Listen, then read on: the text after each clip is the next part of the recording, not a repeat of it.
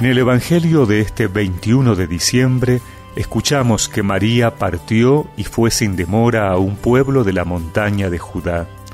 Entró en la casa de Zacarías y saludó a Isabel.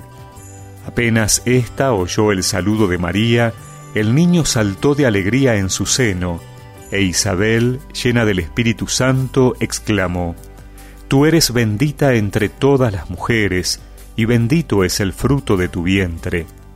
¿Quién soy yo para que la madre de mi Señor venga a visitarme? Apenas oí tu saludo, el niño saltó de alegría en mi seno. Feliz de ti por haber creído que se cumplirá lo que te fue anunciado de parte del Señor.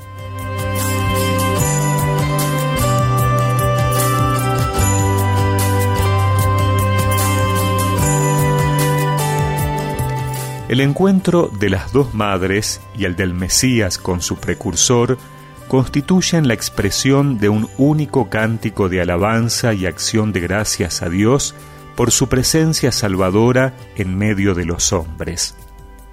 Ahora nos toca a nosotros, siguiendo el ejemplo de María y de su pariente Isabel, abrir el corazón a la acción gozosa y fecunda del Espíritu y responder al don de Dios. La Navidad es tiempo de gozo, porque Dios se ha hecho uno de nosotros dándonos a su Hijo, y porque nos hemos convertido todos en hermanos e hijos del mismo Padre. No es posible hacer lugar a la tristeza cuando celebramos el nacimiento de la vida, vida que destruye el temor a la muerte y nos aporta la alegría por la promesa de la eternidad Nadie queda excluido de esta alegría. La causa de la alegría es común a todos. Como decía San León Magno, alégrese el justo, porque se acerca el premio. Alégrese el pecador, porque es invitado al perdón. Anímese el pagano, porque es llamado a la vida. María es el modelo de apertura de corazón a la acción del Espíritu ella, con el don de la maternidad, no se aisló en una autocomplacencia, sino que, cual verdadera arca de la alianza, que encierra en sí la fuente de la vida, se pone con gozo en marcha para servir a los demás con una caridad traducida en humilde servicio. La esposa no engendra obras de arte en la euforia y en la soledad, sino hijos de Adán que debe convertir en hijos de Dios con su carne y su alma.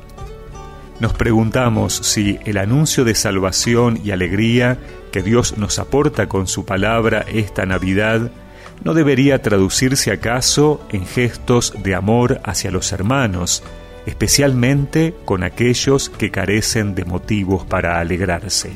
Tu Virgen esclava del Señor, plenitud de gracia, eres Madre de Dios, colmada por el gozo del Espíritu de amor, te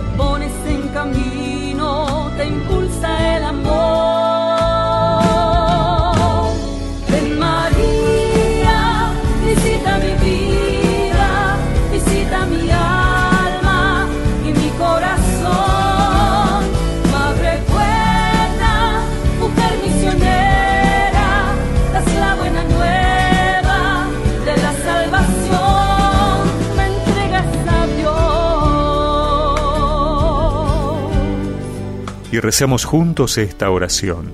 Señor, que te has hecho nuestro hermano, y desde el vientre virginal de María comunicaste con alegría la salvación a tu precursor, haz que también nosotros podamos alegrarnos en el Espíritu siempre que acojamos tu palabra de vida.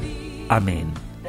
Y que la bendición de Dios Todopoderoso, del Padre, del Hijo y del Espíritu Santo los acompañe siempre.